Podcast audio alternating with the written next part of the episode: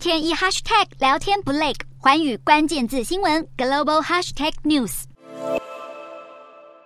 这一波大规模的封城是源于三月中国新冠疫情复发，珠三角地区的深圳、东莞三月开始封城，然后蔓延到长三角，导致四月上海封城，以及昆山、苏州的民众也受封控。所谓动态清零政策，就是一旦发现感染病例，就要把相关的区域甚至市镇封锁，封锁区内的民众需接受检测，在完成大规模检测前不能外出消费或工作。而最为人诟病的是，确诊的病人不论轻症、重症或是无症状，都必须送去隔离。不论是封锁区内的民众，或是被隔离的确诊民众，都传出因为当局安排不善而出现缺物资、抢物资的惨况。而封锁与隔离的方针，更导致生产停摆、民生凋敝。四月的长三角封城，对全球供应链造成重大打击。苹果公司大约一半的供应商都在长三角，也有汽车制造商如 Tesla、上海大众，还有各类电子和消费产品公司，都因为封控措施遭受产能延误、成本上涨的损害。尽管中国四月高高层会议决定以大规模基建计划提振经济，又出台政策支持房地产发展，但世界主要投资银行及国际货币基金组织都下调对中国本年的 GDP 预测。IMF 预测今年中国经济成长率只有百分之四点四，而瑞银更悲观，认为只有百分之三。而中国官方定下的目标是百分之五点五。制造业的停摆反映在中国国家统计局公布的制造业采购经理人指数，在四月份中国的 PMI 只有四。十七点四，比遭受西方制裁的俄罗斯还低，意味着中国制造业正处于紧缩状态。瑞银指出，如果中国官方减少运输和供应链限制，预料中国整体经济最快将在第三季和第四季出现明显反弹。然而，外界并不看好中国会放宽防疫限制。中国当局严厉的动态清零政策，连习近平的亲信、被称为国师的经济学家林毅夫，也公然在五月中北京大学一场分享会上批评，认为这项政策必然会影响响到生产、投资、消费等各个层面。